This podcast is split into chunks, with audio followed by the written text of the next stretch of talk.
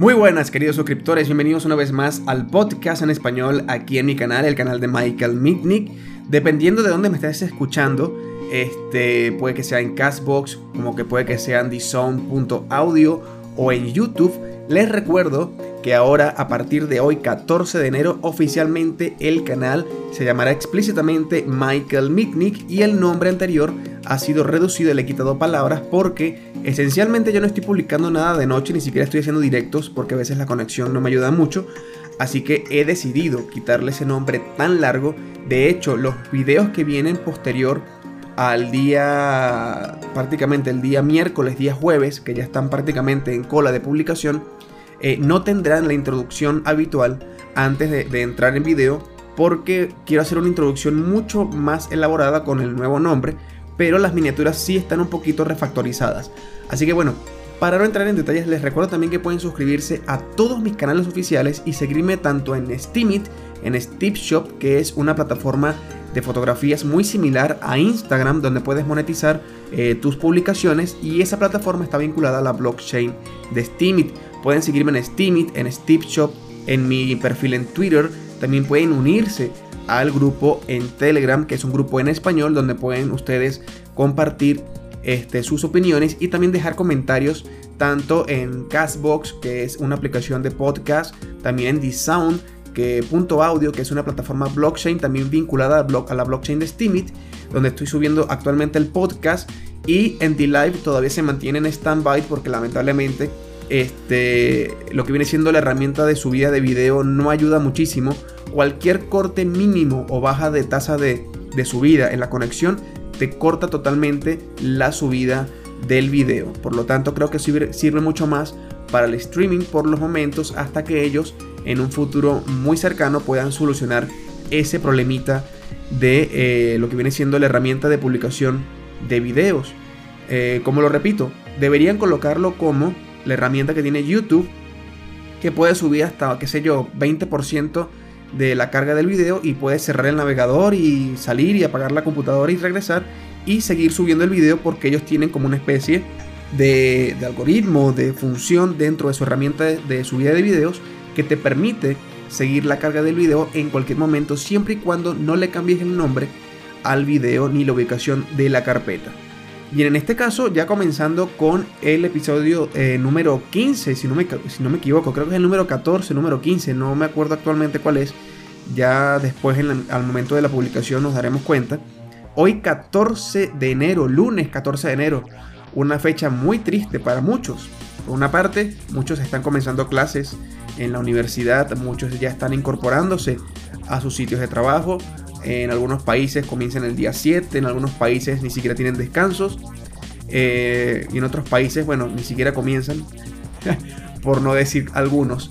Y también tenemos que el Bitcoin ha caído por debajo de los 3.600 dólares, mientras las principales criptomonedas han registrado también pérdidas muy, muy importantes. Ya entrando en materia de análisis, también les recuerdo que he estado publicando eh, algunas gráficas importantes de TradingView en mi perfil en Twitter, en mi blog en Steemit y también en el grupo de Telegram. Dejo todos los enlaces correspondientes a mis publicaciones.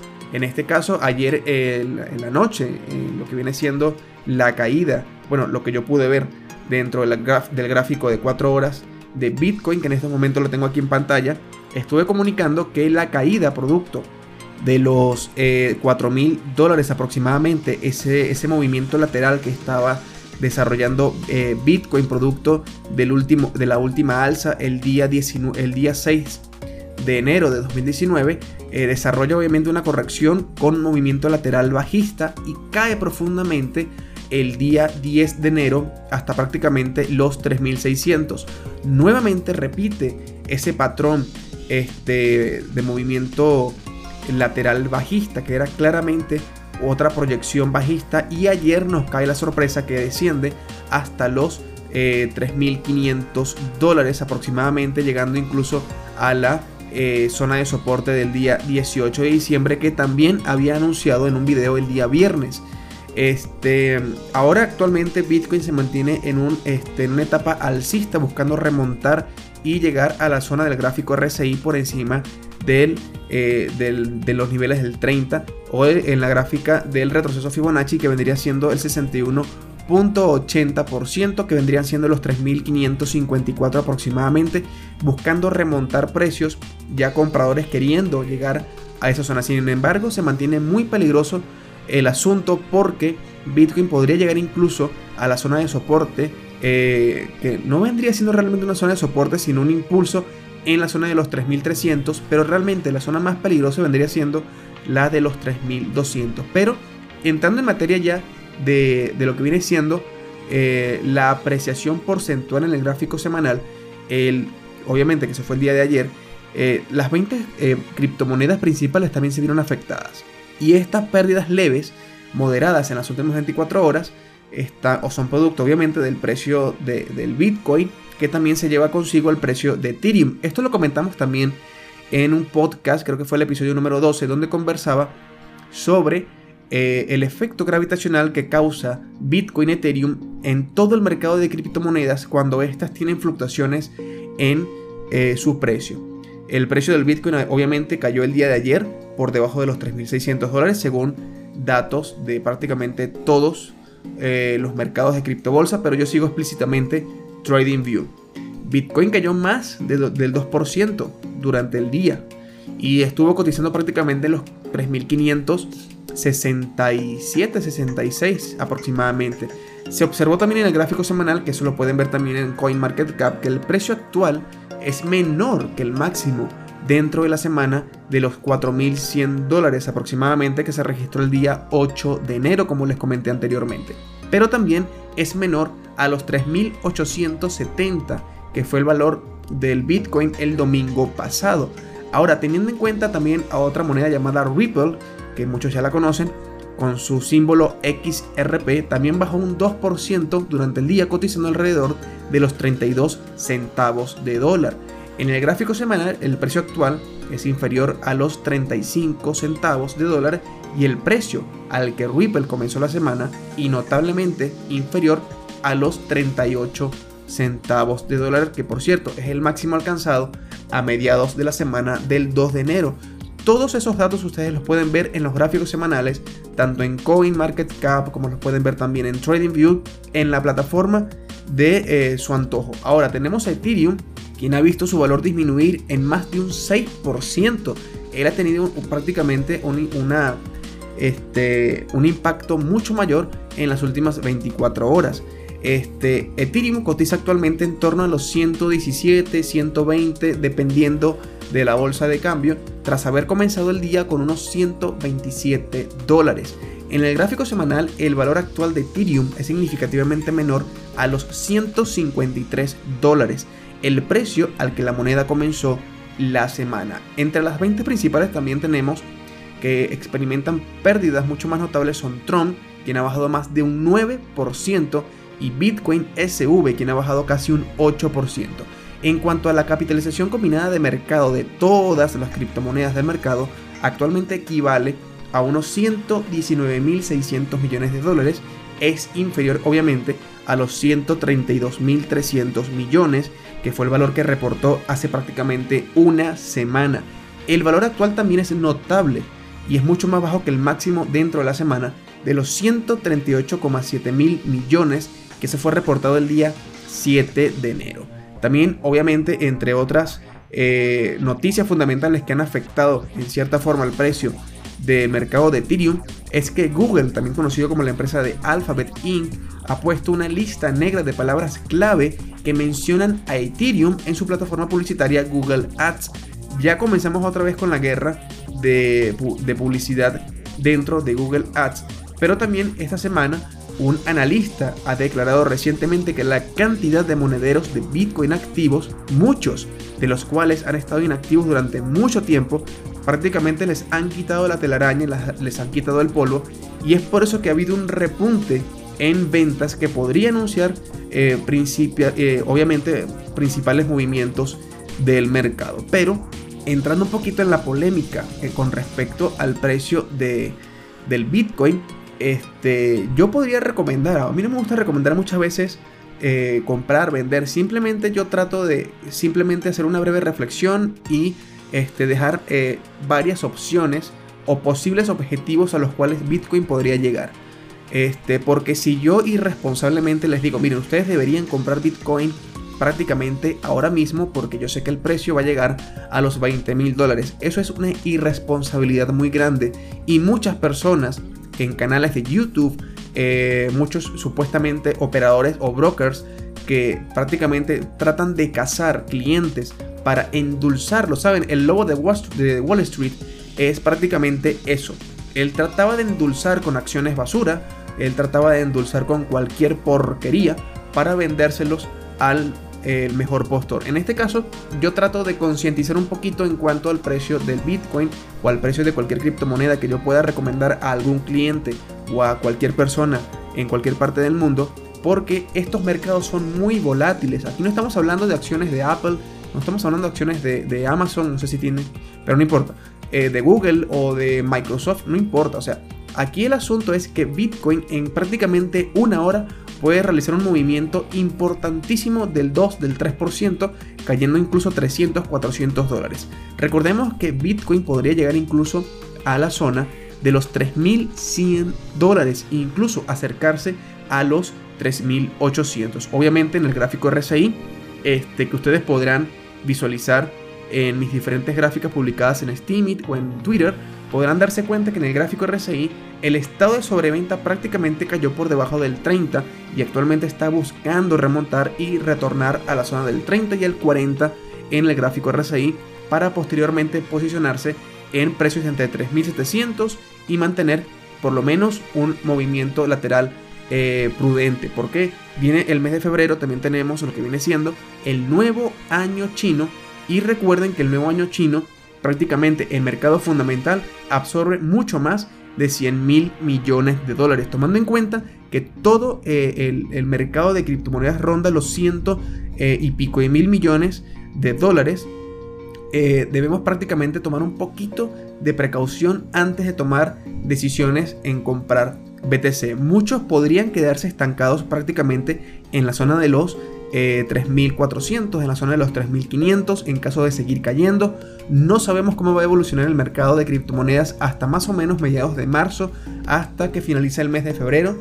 En marzo, que vendría siendo ya la entrada en curso del, trimestre, ya de finalizando el, primer trimestre de este año, podremos ver ya una mejor solidificación del mercado de criptomonedas. Pero algo muy importante que quería comentarles es que yo he estado notando una especie de evolución un tanto más empresarial en el mercado de criptomonedas que lo que era hace prácticamente dos años. Yo me acuerdo perfectamente que tú navegabas en internet y buscabas cualquier página relacionada al mercado de criptomonedas y todo prácticamente estaba relacionado a dos palabras.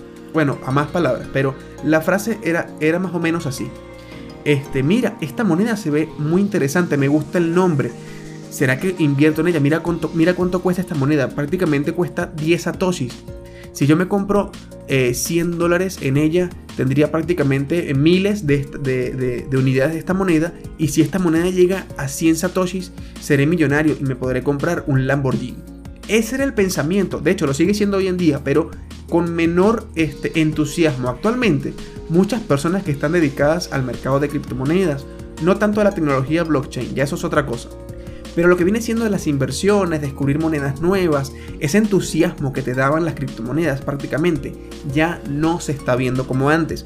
Ahora todo se ve prácticamente como este, esta ICO fue scam, automáticamente cierran por completo cualquier inversión dentro de esa plataforma o esta moneda realmente no sirve porque tenemos encima prácticamente más de 2000 y pico, más de 2300, no recuerdo actualmente cuál es la, cantidad de unidades de monedas en CoinMarketCap o en el mercado general, pero sí se ha visto prácticamente que la evolución se ha visto mucho más enfocada al aspecto empresarial y tecnológico y ya no se ve tanto esa inmadurez de comprar monedas porque tiene un supply muy bajo o porque simplemente eh, se ve interesante. Bueno, sí, lo podrías hacer, no tiene nada de malo, pero actualmente tú lo ves mucho más empresarial, buscas hacer un, análisis mucho más fundamental de dicha empresa, aunque realmente no tengas muchas nociones, pero sigues estudiando y, y cada vez más eh, esa ignorancia de pensar con el corazón y no con la cabeza hace que eh, la objetividad al momento de invertir sea mucho más,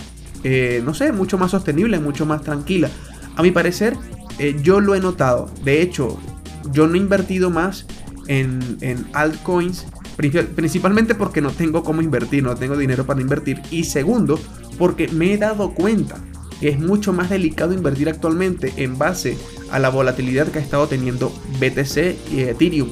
Pero en cierta forma quedan monedas muy muy interesantes por descubrir. De hecho, sería interesante seguir eh, en marcha la, investigación de monedas nuevas, ver cómo funciona, ¿saben? Mantener, mantener esa ilusión que, a veces, ¿saben?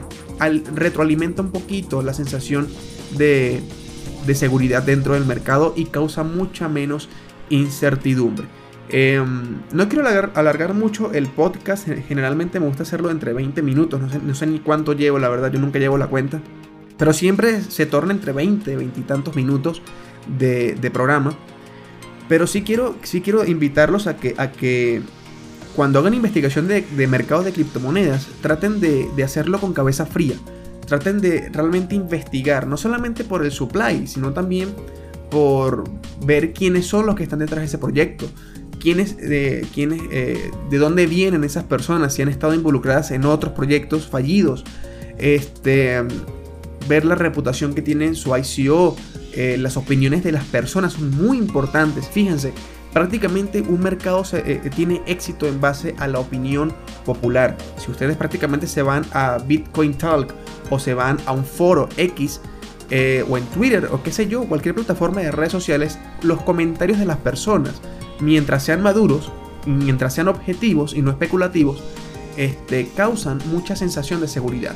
Obviamente, si ustedes ven de 100 comentarios, eh, dos negativos, pues significa que ese mercado podría tener un gran potencial, pero hay que ver si esos 98 comentarios positivos son realmente objetivos o no son realmente comentarios eh, causados por una sensación de, ¿saben?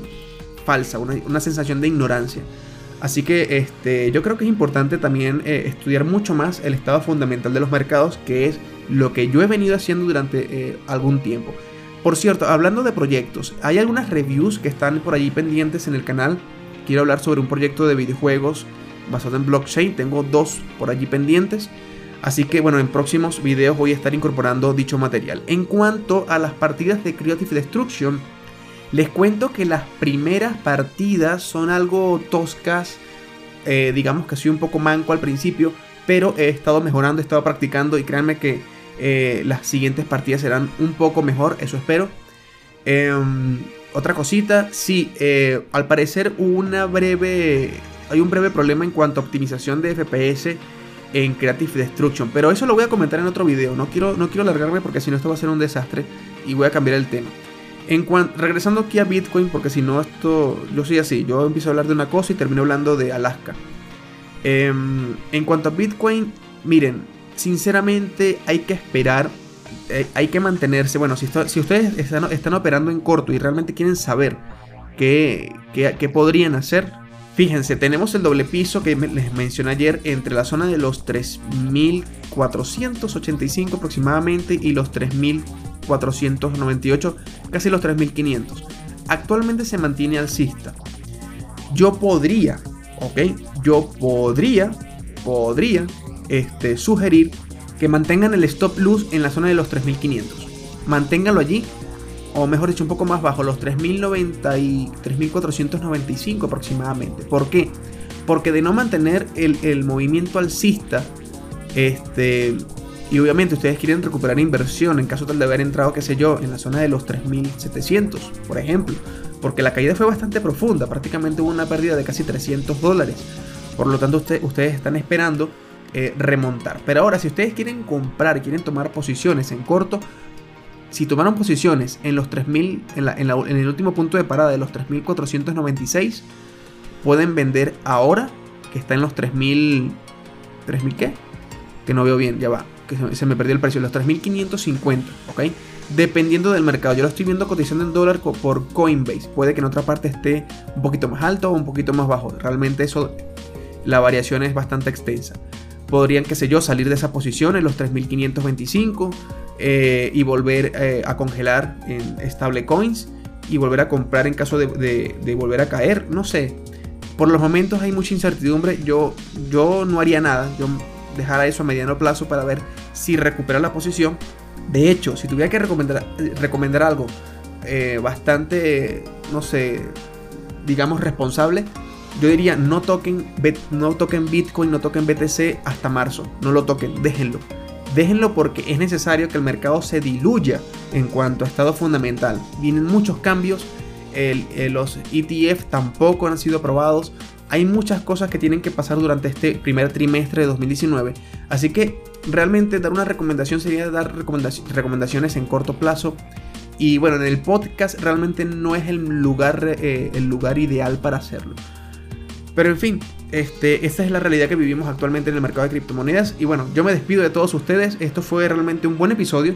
Espero que les haya gustado y que les guste, que les siga gustando. Recuerden suscribirse a todos mis canales, seguirme en Twitter, eh, unirse en Telegram, seguirme en Steamit, votar. Y si quieren realizar donaciones, chicos, debajo en la descripción tienen dirección de Bitcoin, de Ethereum y de Tron. Bien chicos, yo me despido de todos ustedes. Como siempre les digo, que la tendencia alcista les acompañe.